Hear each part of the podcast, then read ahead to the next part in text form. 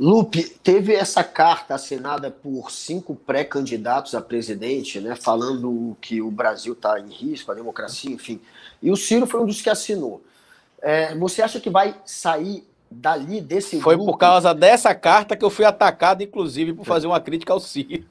Você acha que vai sair desse grupo que tinha Eduardo Leite, Huck, até o Sérgio Moro assinar Ciro, Mandetta, vai sair daí a, a candidatura de centro? Deve ser da, é, entre esses nomes deve, deve se compor o, o candidato a presidente e a vice-presidente?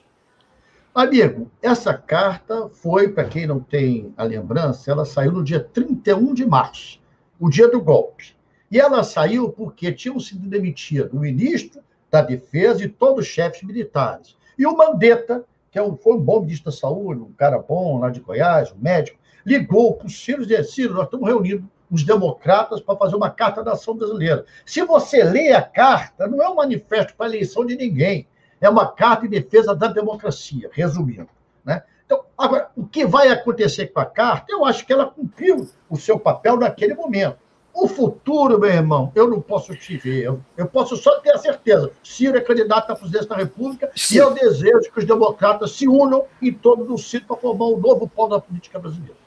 Mas você não pode nem dar uma dica, Lupe, de quem deve ser o vice do, do Ciro, se ele for candidato a presidente. Vai ser Mandetta, vai ser Eduardo Leite, pode sair desse grupo que assinou Vai ser a Luísa Trajano. Eu gostaria de. Eu, vocês são jornalistas, o outro é professor, vocês tinham que me dizer qual é a dica. Eu não sei. É muito ah, difícil, tá, irmão.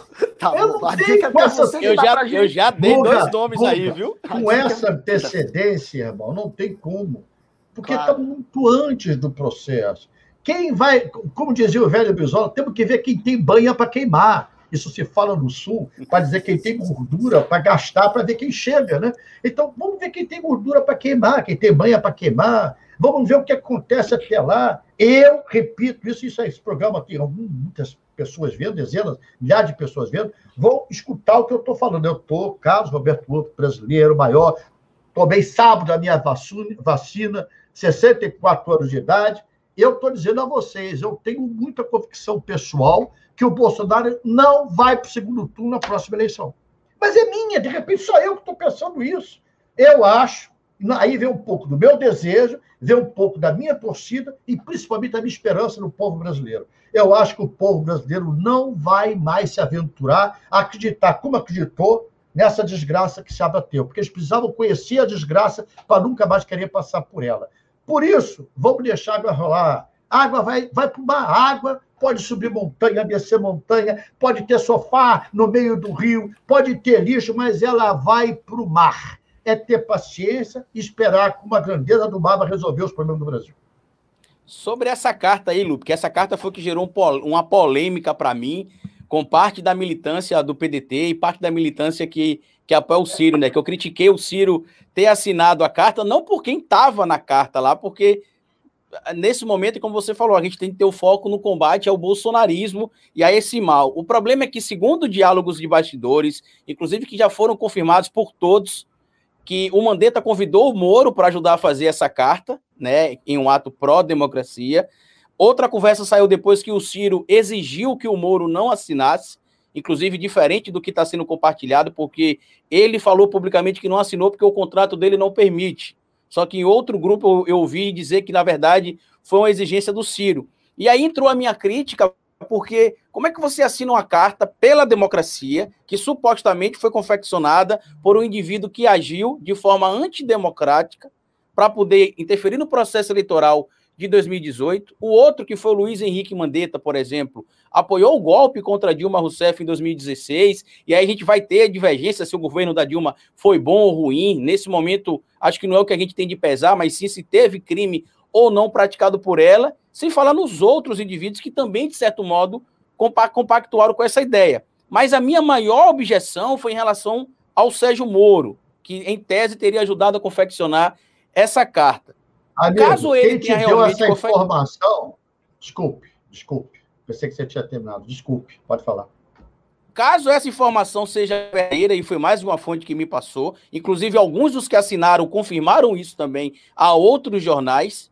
Caso isso seja verdadeiro, não é meio contraditório o Ciro aceitar, aceitar assinar essa carta, porque ele não precisa ter esse tipo de subordinação nesse momento, ou de união, se for o caso? Não seria meio contraditório se isso foi realmente feito, como disse, inclusive, alguns dos participes, que a carta foi feita com a ajuda do Moro? Olha, amigo, é impossível isso ter ocorrido. Esses partícipes, essas suas fontes, não estão sendo fiéis à verdade. A única pessoa que nos procurou para falar sobre essa carta foi o Mandetta. Foi quem procurou o Ciro. O Ciro não tem zap. Ele não falou com ninguém sobre o zap. Falaram com ele sobre essa carta no próprio dia 31 que seria uma carta aberta aos brasileiros em favor da democracia. E se você ler, repito, o texto, você vai ver que é um texto em defesa da democracia. A questão do Moro nunca foi discutido conosco, até porque o Moro está sob suspeição. E nós não assinaríamos nada com alguém sob suspeição. Ele não teve participação nenhuma na carta, ele não teve introdução nenhuma na carta, e o que deixamos claro, se ele assinasse, nós não assinaríamos. Ele argumentou esse negócio do contrato, né? Esse é um contrato muito bom, por sinal, para ele poder não assinar nada, é um contrato draconiano. Cada daqui a pouco não vai poder assinar nem cheque. Ele não pode assinar, mas pode dar opinião política, né? É, é mas é, é grave. Então, é, nunca, em nenhum momento, o Sérgio Moro, aliás, ele não é, ele não é do ramo. Ele, inclusive, mal consegue dar sentença, porque todas as sentenças que ele deu estão sendo questionadas. Ele passou a ser um homem questionado em tudo. Como é que ele vai fazer política, escrever sobre política? Não tem preparo, não tem bagagem, não tem conhecimento para isso. Então, tem que separar isso para a gente não misturar as coisas. Agora, tá com companhia divergente, a democracia é sim. Eu fui ministro do Lula. Do lado do Lula estava Renan Calheiros. Do lado do Lula estava muitos que tiveram cadinho, meu irmão, até o dia, o dia em que ela foi impeachmentada tinha o ministro de Estado do MDB, do PP, que estavam do lado dela, foram para a Câmara dos Deputados, foram para o Senado e votaram contra ela. E aí, vão matar os caras por causa disso? Não, isso é da democracia. Eu acho que foi um golpe. O Ciro, como eu, ficamos até o último momento com ela. Nós expulsamos oito deputados federais por causa é, dessa votação pelo impeachment dela, os que votaram a favor do impeachment dela. Então, é dura, mão. Agora, a conversa na política não é a conversa de um monte de ovelhinha branca, bonitinha, igualzinha. É conversa entre os diferentes. Por isso que são 34 partidos no Brasil, nem tem ideologia para 34. Mas existem tantas frentes assim políticas, por quê? Porque são ideias diferentes. Então, se o Lula podia, eu acho que ele fez o que era razoável, se o Lula podia ter um vice, um empresário, por que, que nós não podemos?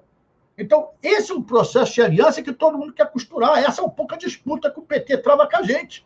O PT quer o PP com eles, o PT quer o MDB com eles, quer o PSB com eles, e também nós queremos. Entendeu? Isso é um processo democrático. Vamos ver quem tem mais capacidade de convencimento, quem se viabiliza. Realmente você falou a verdade. O Lula hoje tem mais força eleitoral de largada, mas também tem a maior rejeição. Isso é a própria pesquisa que você lê, você é muito mais competente que eu, vai ver que está lá escrito isso. Então, Vamos agora ver quem consegue ter capacidade é, de fortalecer esse palanque para ganhar a eleição. Eu acredito que o Ciro tem todas as condições para fazer isso.